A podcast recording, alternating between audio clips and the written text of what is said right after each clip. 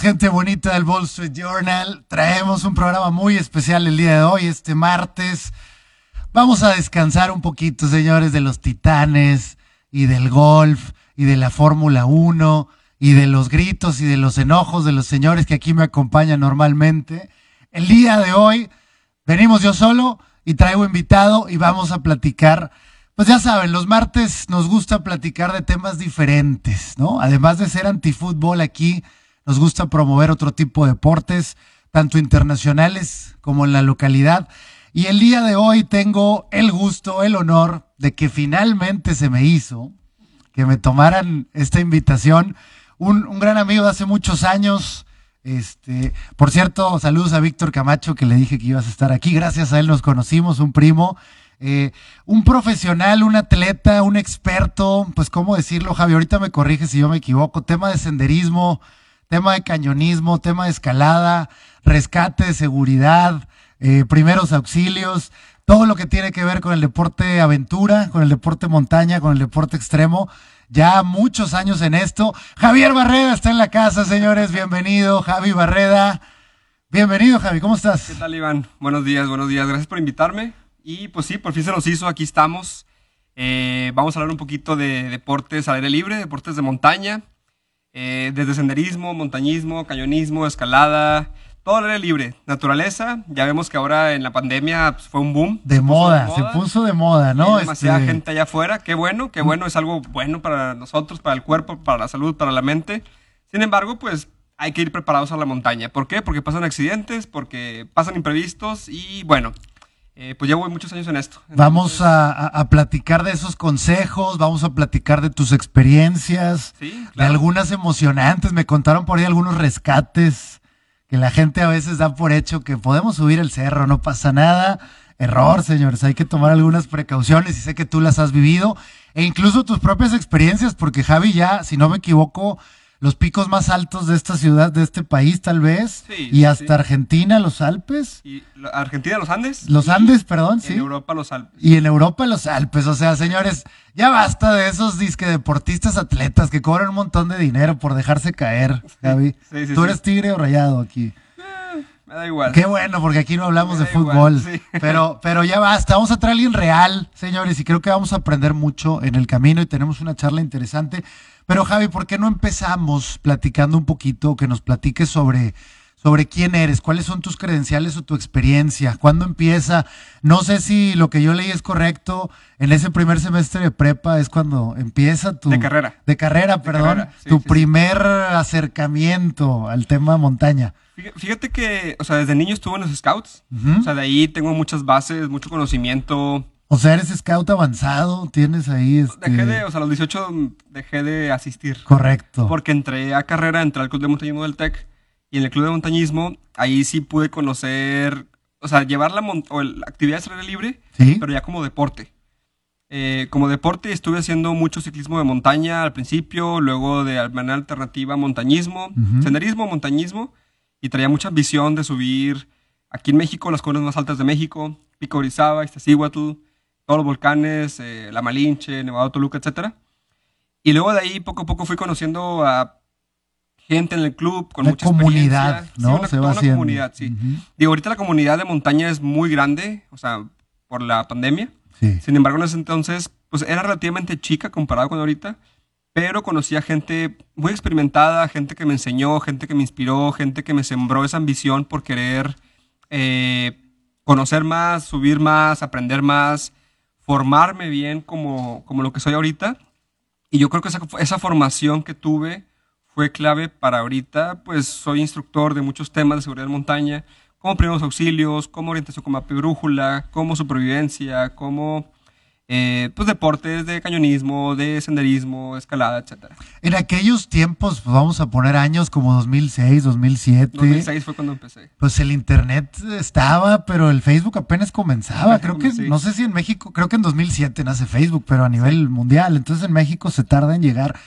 ¿Cómo eran esos acercamientos? O sea, por medio de estos clubs era la única manera tal vez de conocer gente y ahí te presentaban a nuevas personas o en la misma montaña conocías gente? ¿Cómo funcionaba? Era así, todo en persona. Ya. O sea, todo en persona y en internet. Digo, no había Facebook, pero en internet se encontraba muy poca información.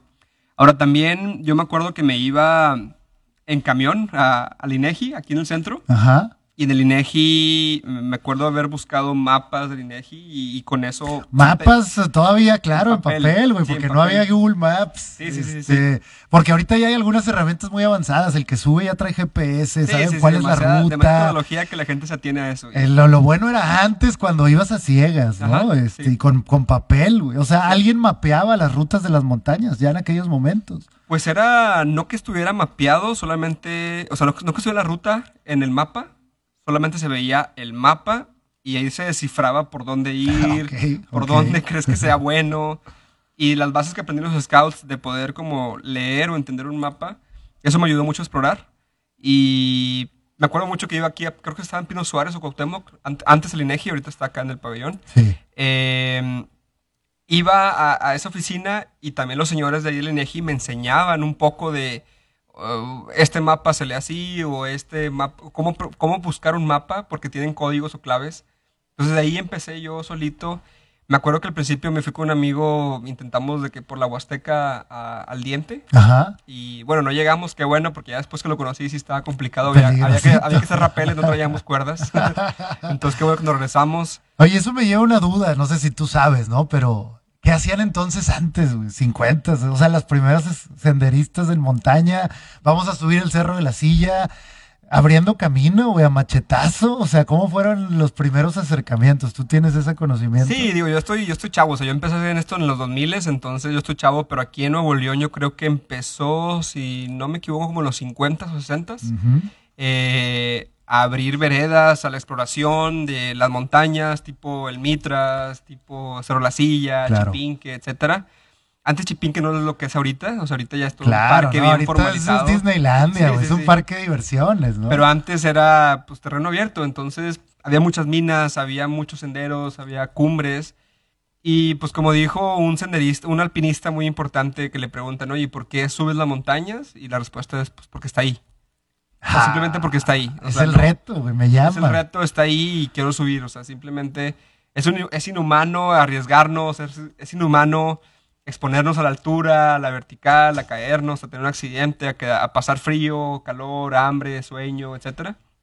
Pero pues está ahí, entonces es lo que hacemos. Alguien tiene que explorarla, ¿no? Eh, sobre todo, Javi, en una ciudad como Monterrey, que, pues, a ver, la ciudad de las montañas, ¿no? O sea, creo que hay como un hay algo cultural que nos une a este tema y creo que es importante ese arraigo, pues fomentarlo, fomentarlo de una manera segura. Creo que ahorita vamos a platicar de eso. Creo que ha faltado, por lo menos en mi experiencia lo vamos a ver.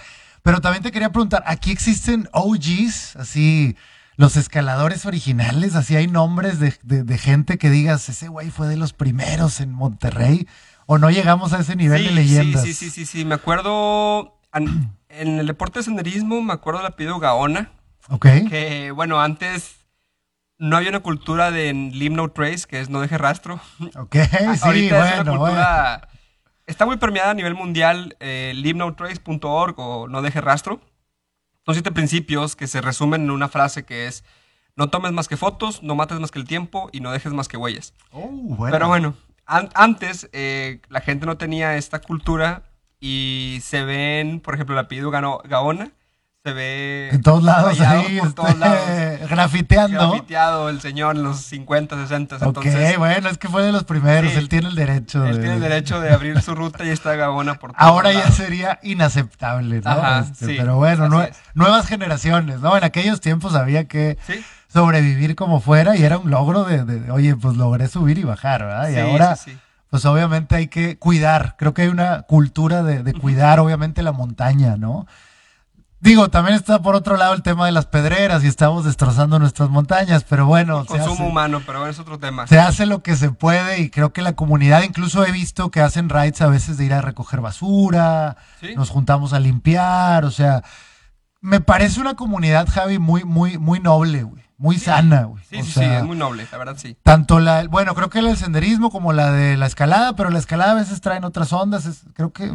es diferente, o podríamos separarlo se necesitan cosas completamente, distintas, es otro ambiente. Otro ambiente, otra gente, no se mezcla. Sí, sí, sí, el senderismo es el de a pie, este, y lo llamamos por su nombre, porque seguramente mucha gente dice, yo subí una vez la montaña, ¿no? Y pues a veces era por juego, por hobby, por turismo. Sin agua. un día nada más. Sí, vamos a la silla en julio, en verano, con una Pepsi, una Coca y nos anda cargando el payaso de Totalmente. calor, que es muy, muy inseguro. Cada que ustedes ven ahí un helicóptero subir al Cerro de las Mitras, al Cerro de las Sillas, porque alguien lo hizo sin planeación. Pero ahora ya es una disciplina, eh, hay una cultura, hay una comunidad. Creo que se puede aprender antes, se puede investigar. Puedes ir con gente preparada como tú, como hay muchos guías este, y también tomar las, las decisiones correctas previas, ¿no? Porque obviamente siempre es ese tema. Ahora, Javi, tú has tenido experiencias alrededor de, del mundo, sobre todo alrededor de este país, del continente y en Europa, que ahorita me decías. Este, sé que has tenido experiencias propias eh, como retos de, de subir y también has tenido experiencias eh, pues ajenas como rescate, ¿no? sí, he apoyado sin querer, estar ahí me tocan accidentes y me ha tocado apoyar. Pero háblame primero de ti, ¿cuáles los picos más altos de México? ¿Todos? ¿Cuáles son y cuándo y cómo sucedieron? ¿Ya todos están check?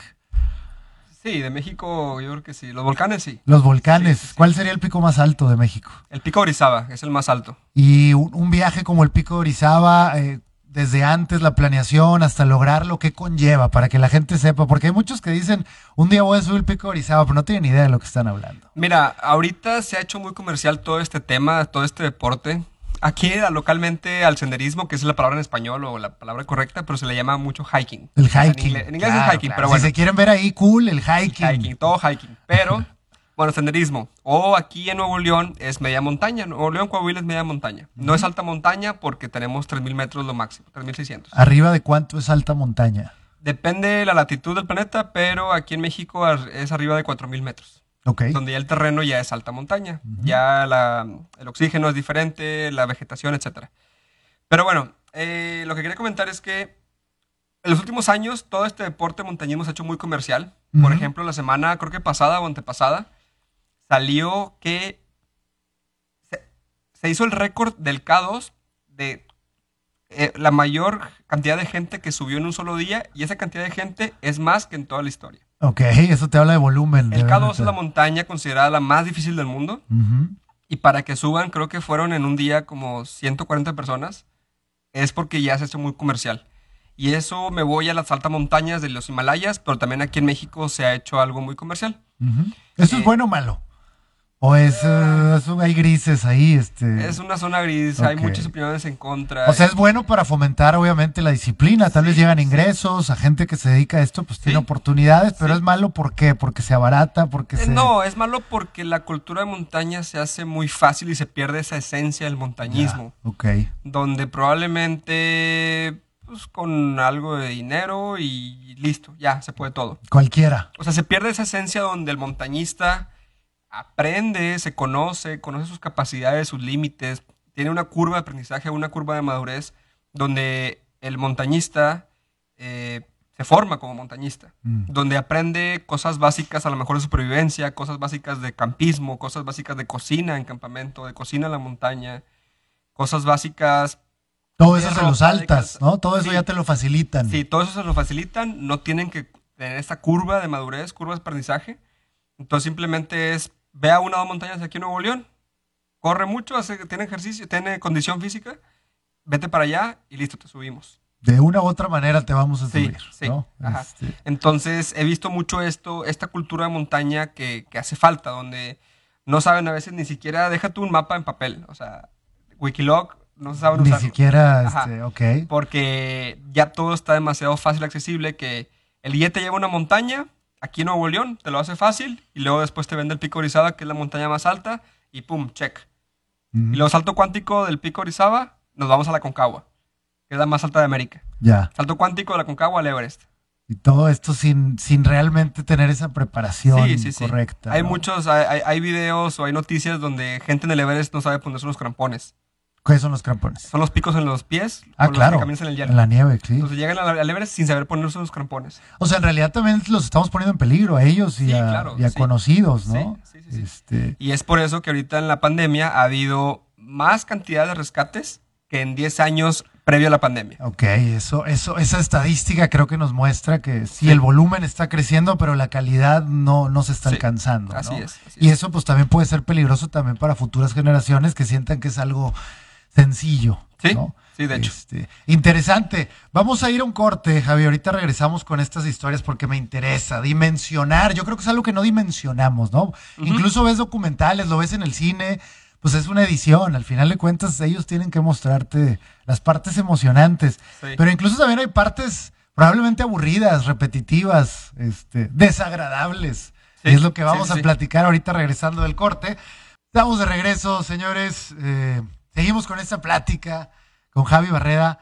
Eh, para, para que nos platiques, Javi, lo que los mortales no vamos a conocer, no vamos a vivir, esas experiencias. Hablábamos del pico Orizaba, pero mejor vámonos más grande. ¿Cuál es el pico más grande que has subido? El más alto la Concagua, que está en Argentina y es el más alto de América. Y aparte de la Concagua, eh, también en los Alpes, el Mont Blanc y el Monte Rosa. ¿De cuántos eh, pies estamos hablando? Metros, metros. en la Concagua 6.962. 6.900. Y en los Alpes, que aunque no es tan alto, pero por la latitud del planeta sí es alto. Sí, claro. 4.800, eh, 4.600. Porque estás... El Mont Blanc y el Monte Rosa. Correcto. Y para poner una referencia, el K2 que ahorita hablábamos que es el más alto o el más... Está 8.600. O sea, pues no, no estabas tan lejos. 7.000, 7.000, 8.600 Suena poco, pero... Bueno, no, no, sí, tienes razón. Ya esos últimos mil metros son una... La vida y la muerte. Ajá, de hecho sí. O sea, ya arriba de 7000 metros otro mundo y arriba de 8000 es la zona de la muerte. Entonces. Correcto. ¿Y algún día te planteas otro reto? Sí, me gustaría, sí me gustaría. Hay muchas cosas que quiero hacer antes, pero sí me gustaría. Patrocinadores, es aquí donde le entran, carajo. Se necesita llevar el nombre de México, pero para eso se necesita mucho dinero. Ahorita lo vamos a platicar. Sí. Pero bueno, vamos a hablar de la Concagua. Me interesa ese, ese viaje, que nos lleves de la mano.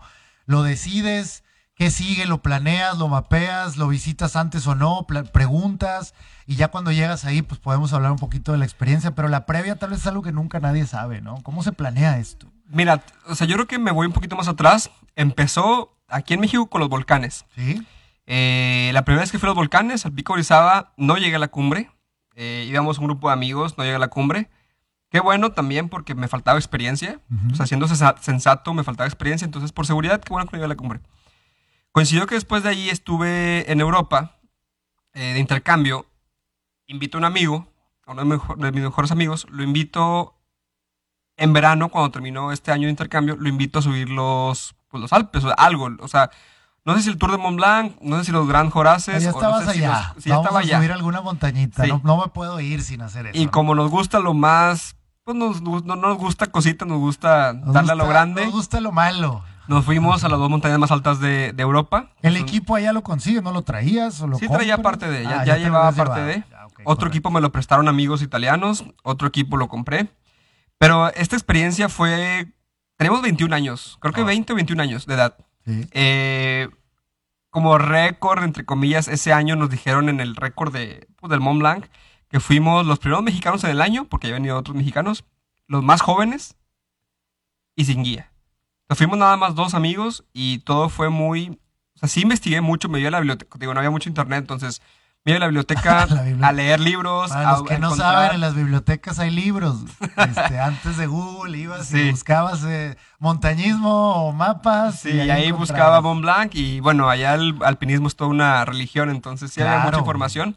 También con amigos y también sin internet, entonces pues traía rutas y ahorita lo veo para atrás y, fue toda una aventura, o sea, porque fue movernos en tren, movernos en autobús, movernos como, como podamos. Y también nos pusimos el reto de no usar teleféricos. O sea, subimos caminando desde abajo, desde el último pueblo subimos caminando. Fueron de subida tres días, de bajada dos días, un día de traslado, más otros tres días de subida y dos días de bajada en cada montaña. Increíble. Con una apendicitis en medio. pequeños problemas. Sí, pequeños problemas, pero bueno, fue una aventura pues, muy fregona, muy, muy fregona. Pero increíble porque eran otros tiempos donde, oye, pues no, tenías que reportarte, ¿no? Estabas tú, tus amigos, la montaña, viviendo las experiencias realmente, conociendo a la gente, sus costumbres, la comida. Te olvidabas de la vida real un ratito. Sí, sí, sí. Si no había wifi y celulares, pues no tenían así que tú digas gran tecnología. Entonces, eh, estuvo buena la aventura. De ahí volvemos a México y así como volvemos, nos vamos a los volcanes, subimos todos los volcanes en un solo viaje. O sea, todos los volcanes, los cuatro más altos, otro. Ya tenías experiencia. Ya habías hecho algo más. Ahora sí ya, ya, ya traía experiencia. Entonces ya fue como una ambición y de ahí para acá fue subir el pico Orizaba cada rato. Y luego con otro amigo, también de mis mejores amigos, eh, le dije, oye, pues vamos a la Concagua, que es la más alta de América. Va, vamos. Y la primera vez, fui dos veces. La primera vez que fui, no llegamos a la cumbre porque fuimos muy ambiciosos y nos fuimos por una ruta que estaba muy difícil y que yo creo que estaba fuera de nuestro alcance. ¿A cuántos se quedaron de la cumbre? El último campamento como 900 metros. Pues sí, ahí está el, tema. No, se sentían listos. Deciden. Mira, en ese momento, en ese momento nos bajamos por mal clima. Mal clima. Entonces el mal clima nos hizo renunciar. Sin embargo, no traíamos experiencia en escalada en hielo porque a veces había que escalar en la ruta una parte de terreno mixto de hielo roca. Entonces, no tenemos experiencia y... ¿Escalar, escalar o con las botas?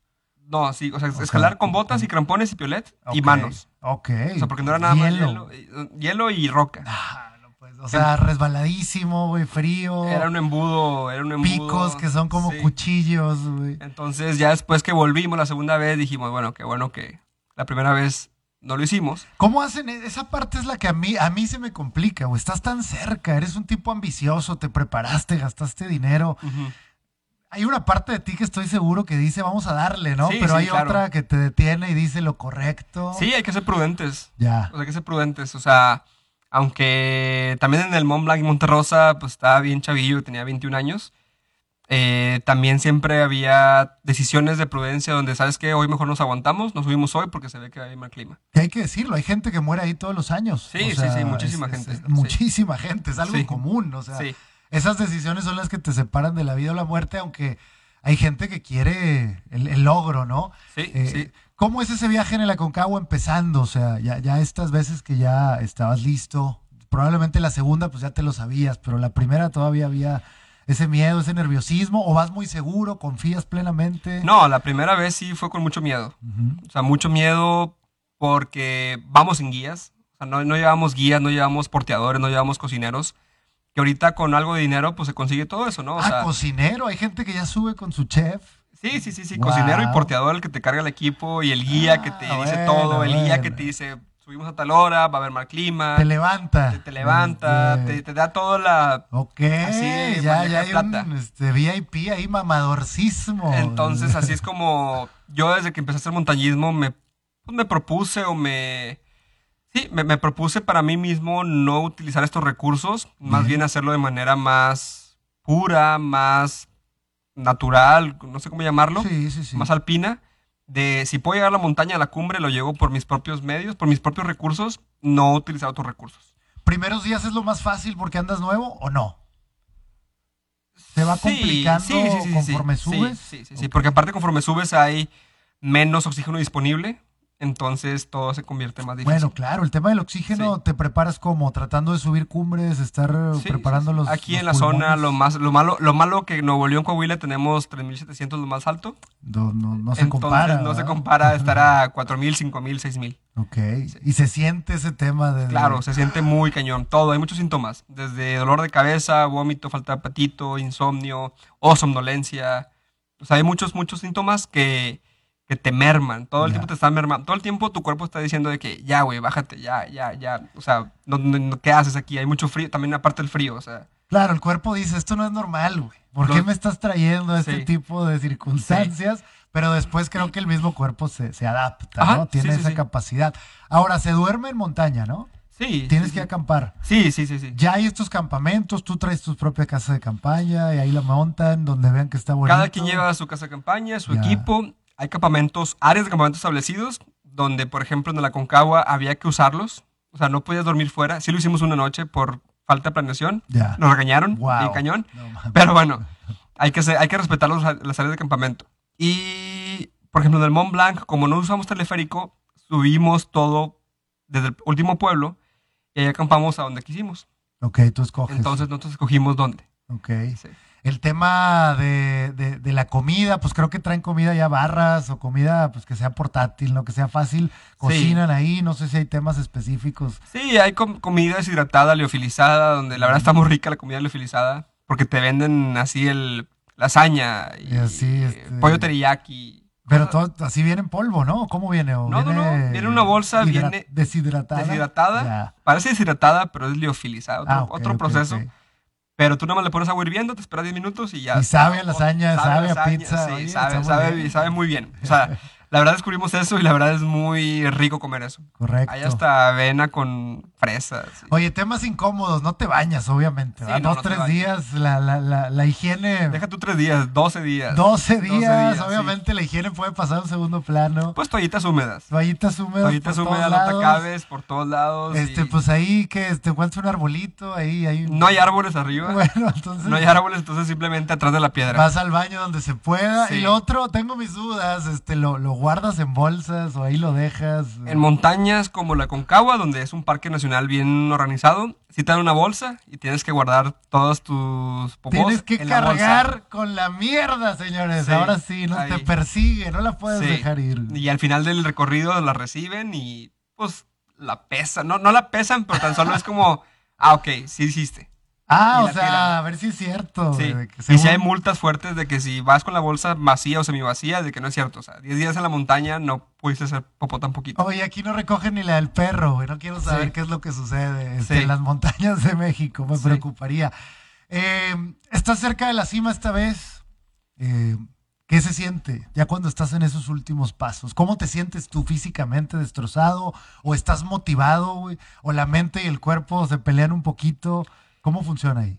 Son muchas emociones, muchas, muchas emociones. Eh, encontradas obviamente porque estás sufriendo demasiado, te duele todo, te duele, no nada más músculos, o sea, los músculos ya quedan a otro lado, o sea, ya este duele más allá que el músculo, o sea, el cuerpo no funciona, los huesos te duelen, la cabeza te duele, no puedes respirar bien, demasiado frío, no sientes los dedos, o sea, duele los dedos, duele, todo, que eh, pero quieres llegar ahí, o sea, la estás viendo cerquita. Y aparte está el riesgo de, pues, de arrancarte, de caerte o de desvanecerte porque te falta oxígeno. Entonces, son muchas emociones encontradas donde, pues, hay que balancear hasta dónde siga. Lo que te decía, que hay que ser sensato y prudente y decir si puedo más o ya no puedo más. ¿Hay días que odias a tus compañeros? De que hoy no quiero, hoy no quiero hablar contigo. Ya estoy harto, ya llevamos mucho tiempo. Hoy, hoy me siento que quiero serenidad. O, se apoyan constantemente la familia. La verdad, con estos dos amigos que fui a los Alpes y a los Andes, a la Concagua, así que tú digas eso de que, o sea, de que no, quiero hablar contigo, no. no, nunca me pasó, nunca nos pasó.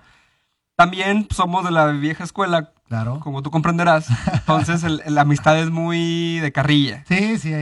o sea, arriba también se están tirando. Sí, sí, sí. Nos estamos haciendo carro y cagada y todo. O sea, es. Vale, parte, güey. También es bueno para seguir sano. Sí, o sea, el bullying ayuda a que.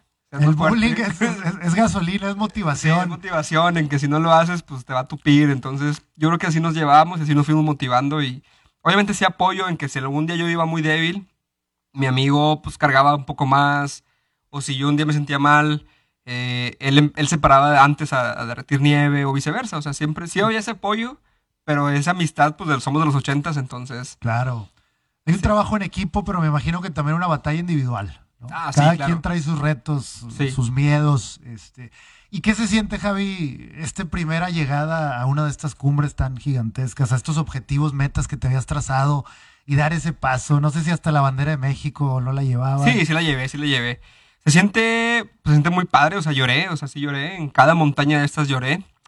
Eh, en la cumbre, porque sí es un trayecto, no, no nada más de 12 días, 10 días, sino de muchos meses, claro. donde empezamos, decidimos, y un esfuerzo físico por entrenar, por aclimatarse, por esforzarse, pero también esfuerzo económico. Claro, dinero. O sea, económico donde ya por fin lo estoy logrando. ¿Cuánto sale más o menos? Dame un número, así que alguien dice, yo quiero ir a la Concagua, yo quiero este, ir a los Alpes suizos. Así como fuimos nosotros y eso que ustedes iban más de, Sí, sí, sí, más austero. Por comprar el equipo, como unos 80 mil pesos. Ok. Por comprar equipo. O sea, con equipo, sleeping bag de mucho frío, botas de mucho frío, todo esto como 80 mil pesos. Y bien, más viajes. Probablemente más. Correcto, el viaje, pues obviamente. Sí, el vuelo, alimentos, hospedaje, todo eso, transporte, todo o sea, ¿Cuánto necesito si yo hoy tengo este sueño y no tengo idea de cuánto tengo que ahorrar o conseguir?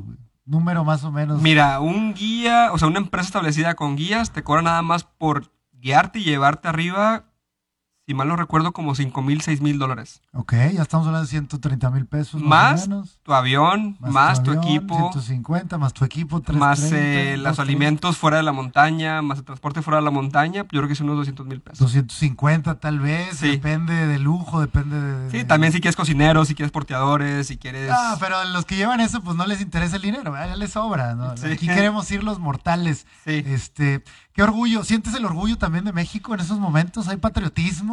Sí, sí, sí, siempre, siempre. Siempre hemos llevado la bandera de México. Eso. Y sí nos gusta como poner en alto. Te digo, creo que lo más, la sensación más padre es que en la Concagua estábamos solos. Fueron días de mal clima, estábamos solos, entonces no hubo, la verdad, con quién compartirlo más que nosotros dos. Ah, bueno, bueno. Digo, también es un reto porque los demás renunciaron a la montaña por el mal clima. Correcto. Los mexicanos somos bien aguerridos y somos muy resilientes, la verdad. O sea, lo he visto en muchos eventos donde somos muy, muy resilientes.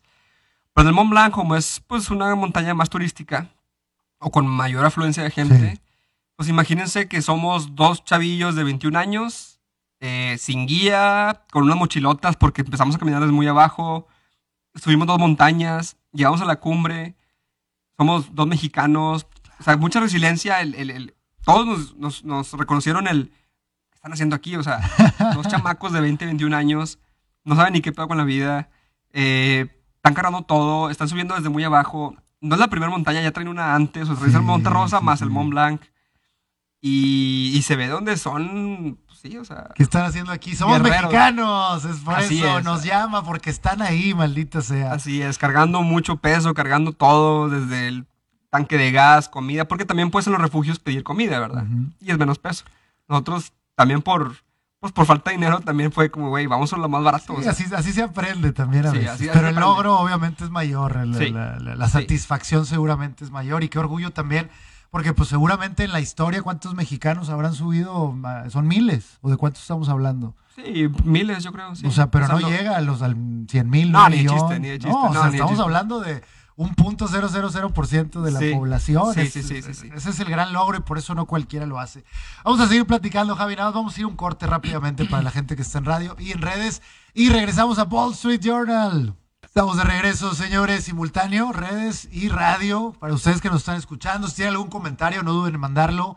Saludos a toda la gente en este martes, carajo. Un día más cerca del fin de semana. Bueno, Javi, vamos al tema de los rescates, porque me interesa. Lo voy a decir, tú no lo dijiste. La gente está bien pendeja a veces. Esa es la realidad. Eso es como lo vamos a resumir. Creen que pueden todas. Creen que estos retos son sencillos. Creen que, pues como está abierto, porque, por ejemplo, el Cerro de la Silla subes pasando ahí el patio de una casa. Sí, sí, sí. Se siente medio informal. Pues dicen un día, vamos, nos tomamos ahí la selfie, vamos a subir.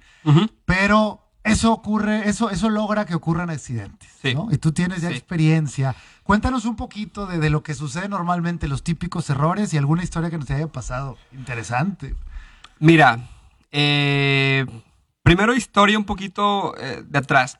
Lo que platiqué ahorita que subí muchas montañas, y tengo mucha experiencia en ciclismo, en montañismo, etcétera, me llevó a mí a formarme más. O sea, como empecé a entender el montañismo como algo serio, me formé más como guía de cañonismo, guía de montañismo, muchos cursos de supervivencia, de rescate, de primeros auxilios, etcétera. Y a la par de esto, cuando yo iba a la montaña o a cañones acuáticos, aquí en Nuevo León, la verdad tenemos Matacanes. Matacanes y todo Nuevo León es muy, muy padre para hacer cañonismo acuático. De hecho, tenemos de los mejores. Sí, eh, en México y a nivel mundial. De aventura, ¿no? A nivel mundial. Y hay veces que no salimos de la cuadra. Sí. Entonces me tocó presenciar muchos accidentes. Muchos, muchos accidentes. Yo tengo una rachita, de hecho, con mi, con mi amigo de la Concagua. Cuando estábamos juntos, coincidía que había accidentes. No, o sea, si nos ven, aléjense. Si era, era, era, estábamos juntos los dos. era, no sé, una, un alto porcentaje de que íbamos a ver un accidente. Ok. ¿Qué nos tocó ver? Nos tocó ver columnas, rodillas, tobillos, descalabrados. Columnas, que, o sea... Caen en el lugar del agua, caen en una roca, o, caen en el agua pero mal, o la persona traía una lesión de columna desde la infancia, entonces cae el agua sentado y va y la columna. Rodillas rotas, Rodillas rotas o dislocadas, tobillos es lo más común. Sí, pisas mal y se acabó todo. Desguinces, fracturas, descalabrados, desbarrancados en cuatrimotos, racers, jeeps. ¿Desbarrancados y la vivieron para contar o no? Sí, sí, sí, sí, sí, desbarrancados y la vivieron. no, me, no, no me tocó, fallecidos no me tocó. Ok. Eh, muchos accidentes, muchos accidentes. Y depende de la distancia, de, cómo se manejan los rescates en esos accidentes, ¿no? Sí, pues son áreas remotas. O sea, área remota es cuando estás a una hora lejos de un hospital. Ok. O lejos de la civilización. Entonces, eh, todos los accidentes, el común denominador es el exceso de confianza. Claro. Siempre el exceso de confianza es lo que manda o lo que va a hacer un, que haya un accidente. Hasta a nivel mortales, por eso agarras el celular manejando porque ya crees que no va a pasar nada y es cuando suceden esos accidentes. Así es, así es. Aquí en Nuevo León, yo creo que lo más común, más común es el golpe de calor. Ah, claro. El golpe de calor porque la gente, exceso de confianza, se van sin agua. O dicen, ah, voy a subir el cerro al Topo Chico, el cerro de la silla, está aquí al lado, atrás de mi casa. Dos litros me llevo. Dos litros o... O cuando yo llevo gente, le digo, lleven tres litros, pero llevan, no llevan tres litros, llevan tres botellitas de coca. de, 350 mililitros. Ajá, entonces para ellos este esos son tres litros, tres botellitas, tres litros. Ahí, pero bueno. ahí, si no saben matemáticas, me, daría miedo llevarlos a la montaña, pero bueno.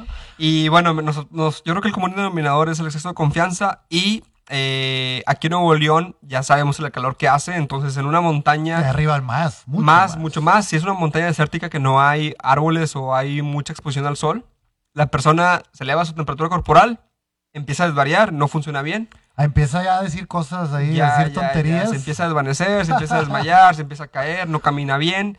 Por lo mismo se pueden perder más fácil. Claro. y ya todo esto conlleva una círculo vicioso hasta la muerte. Aquí en Nuevo León se han fallecido varias personas por golpe de calor. Irónicamente es algo, pues, sencillo que pudiste haber planeado, ¿no? El problema es que te confías, correcto. O también me toca ver, por ejemplo, grupos de tres, cuatro, cinco personas, cinco amigos, chavos, que traen nada más un morralito de mochila. O sea, de los si van cuatro, tres no traen mochila, uno trae mochila y ese uno trae un morralito. Y ahí no trae la, el agua para cuatro ah, personas. Todos tenemos un amigo ahí, este, pues, que, le vale madre. Sí, le vale madre, imprudente. ¿no? Yo puedo, no pasa nada. Va crudo, lleva el morralito. Por cierto, también algunos hasta llevan cervezas y Ah, sí, sí, también, este, también. No sé si sea la mejor decisión. Pues va a estar caliente, o sea, ¿para qué? Todo caliente, andar borracho a esas alturas, ¿no? Y bajar, y luego bajar a veces horrible. Este, sí. Si está húmedo, peor, te estás resbalando cada dos metros no lo recomiendo. Eso que dices de resbalarse, también otro factor de accidente es el calzado o la ropa. Claro. O sea, mal calzado te lleva a, una, a un resbalón. El resbalón te lleva a un esguince, una fractura. Eso te lleva a pasar la noche en la montaña porque no van por ti rápido. Entonces, eso también puede ser pues, riesgoso. Yo voy con alguien. Se lesiona. Estamos arriba. 5 de la tarde, o no sé, me fui muy tarde y empieza a caer un poquito el atardecer. ¿Cuál es la recomendación para no caer en, emergencia total? O sea, que para darle un poquito de idea a la gente, ¿qué hago en ese momento? En ese momento, si ya va a atardecer y estás perdido, probablemente lo mejor sea quedarse ahí. Ok. Con un poquito de conocimiento y preparación, deberías de llevar en tu montaña una sábana de emergencia o manta uh, térmica. Cuesta 70 pesos en tiendas de montaña, son estas como aluminio. Como aluminio, así es. Con eso pueden sobrevivir. No crean que es una cobija San Marcos, no es acá la del tigre. no tan a gusto, No es la del tigre, pero sí te puede ayudar a sobrevivir. Yo lo he usado dos veces eh, en situaciones difíciles, entonces... no debe tomar mucho espacio, ¿no? no, es yo menos que el celular. Correcto. Digo, no pesa, menos que el celular y es el volumen del celular. Entonces ya estás ahí, dices, ¿sabes qué? Mi amigo está lesionado, vamos a quedarnos aquí. Estamos perdidos. ¿Cómo pides ayuda? Pues por teléfono, obviamente. Por teléfono, obviamente. Si hay señal, si no hay señal, hay, que pues decidir, hay que Alguien tiene que bajar. Probablemente sea pasar la noche juntos y el siguiente día, ya con luz de día, el lesionado se queda en el lugar y la otra persona va por ayuda, o sea, va a buscar señal. Si estamos en invierno, se vale cucharear, o sea, sí, es machos, esto es supervivencia, señores, quiten sus estereotipos, por favor. Sí, sí, sí. Hay que calentarse de alguna manera, ¿no? Sí, se vale cucharear, el calor corporal es muy bueno para reducir el frío. Este, entonces, probablemente si no traes la señal, en algún momento alguien tiene que, bajar y buscarla, ¿no? Y llamas a protección civil o llamas a... ¿Sí? Protección Civil o 911, eh, cualquiera de los dos. Yo recomiendo, bueno, recomiendo muchas cosas. recomiendo llevar para sobrevivir en caso de emergencia cinco cosas. A ver. Que es la sábana de emergencia, lámpara, silbato, encendedor y navaja. Es un kit bastante alcanzable, ¿no? O sea, no, no pesa mucho, no, cuesta mucho. No quita espacio. Vuelvo a repetir, sábana de emergencia, silbato, lámpara, navaja y encendedor. Con eso me aseguras que sobrevivo de una u otra manera. Eh, algo así. bueno, aumentan mis probabilidades. Sí, aumentan tus probabilidades. Este. Eso es una. Y otra es antes de planear la ruta. Claro. Sí. Planea tu ruta. O sea, antes de ve, ve a dónde vas, busca en Wikiloc, busca en Google, busca la ruta, busca qué terreno es, busca si está expuesto al sol, si hace frío. es esta aplicación donde vienen la mayoría de los de las montañas y lo que la gente hace van subiendo sus rutas, ¿no? Entonces vas compartiendo con la comunidad. Creo que esa parte es muy interesante mencionarla. Este, obviamente la preparación. Ahora yo tengo duda, ya si te quedaste arriba, la pierna rota, pues sube helicóptero. ¿O no? No, siempre, no, no siempre. O sea, te bajan cargando. Eso helicóptero se usaba mucho hasta antes del 2018. Yo había escuchado un rumor de que te lo cobraban. No, no lo cobran. Ah, bueno. No lo cobran, no lo cobran. ok. Se está empezando a hacer nuevas regulaciones para cobrar en caso de negligencia. Negligencia, correcto. No está todavía aplicable, pero sí se está empezando moviendo nuevas leyes para cobrar en caso de negligencia. Por ejemplo, una empresa lleva a un grupo de matacanes en un día después de lluvia donde o sea, que no debías, no debías todos que no. Sí, y ahí va la empresa por interés de dinero, entran al río y luego una persona se ahoga por negligencia del guía o la empresa. Ahí sí está, se está haciendo el esfuerzo por nuevas leyes para eh, multar o sancionar. Yo creo que está bien, ¿no? Porque también estamos gastando recursos, estamos gastando dinero, estamos gastando el tiempo de gente que podría estar haciendo esto para alguien que sí. lo necesita por gente chiflada, por gente este, pues, que trae sus propios intereses o simplemente que, se cree en la última coca del estadio, ¿no? Entonces, temas interesantes. Javi, vamos a una última pausa y regresamos para cerrar el programa porque también tenemos una invitación que Javi nos va a hacer ahorita, un evento para todos los que nos están escuchando. Se creen capaces o traen experiencia o quieren aprender, bueno, vamos a darles algunas opciones. Vamos a una pausa, señores, y regresamos Wall Street Journal.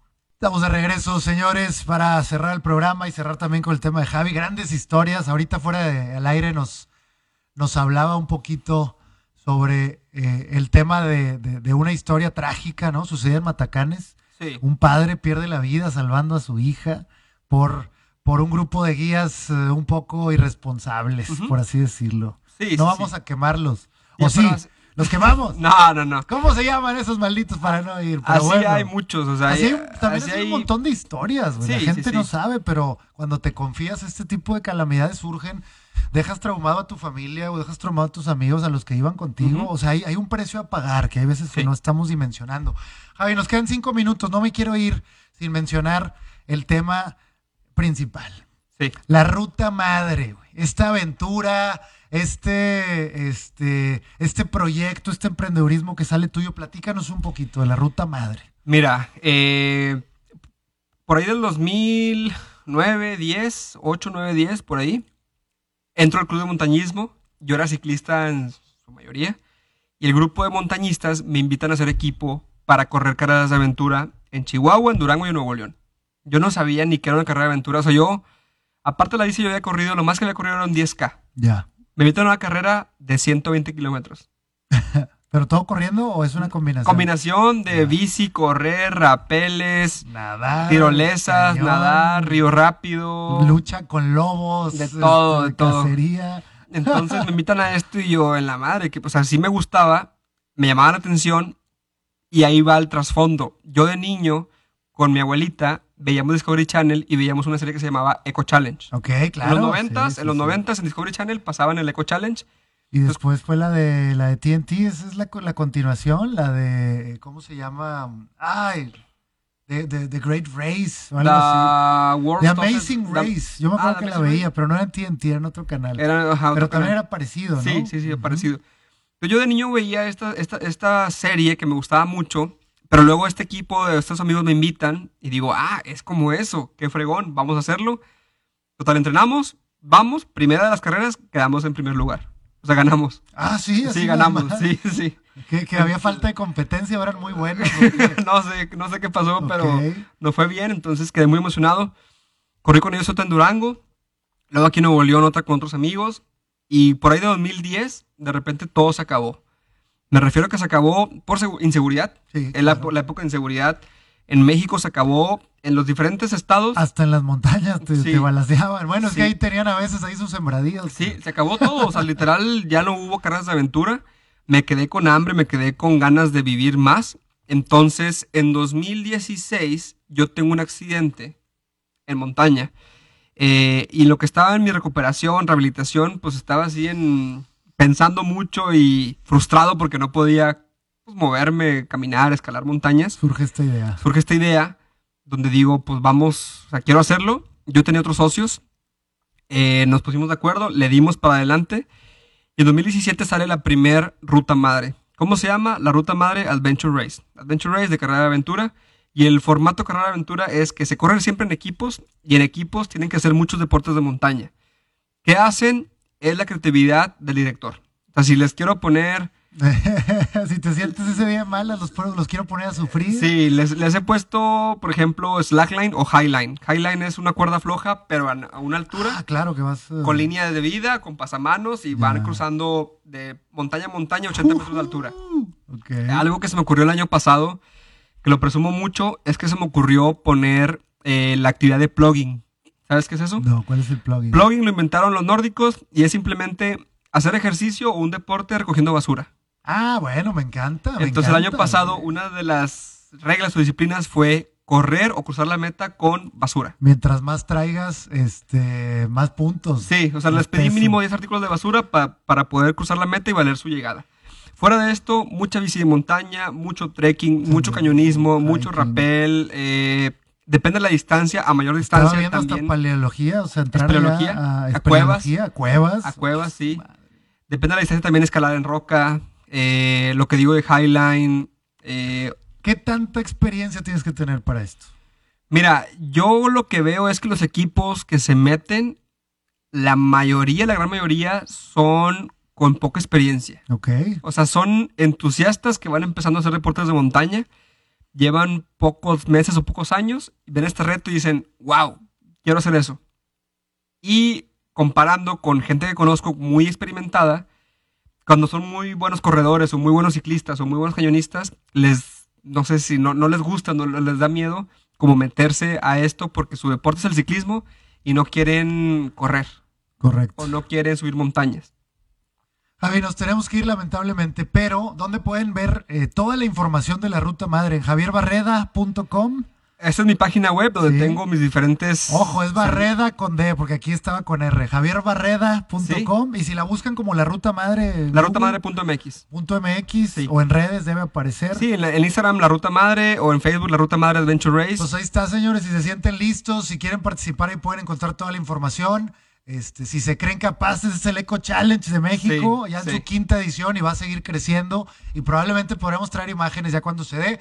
Javi, muchísimas gracias por venir. A ti, Iván, por invitarme. Tu abuelito estaría orgulloso porque eres el Eco Challenge. Sí, sí, sí, Ya, ya sabe, ya vio los videos, ya sabe. Muy bien, Javi, pues te agradecemos. Después te volvemos a invitar. Muchísimas gracias a todos. Gran martes. Ánimo.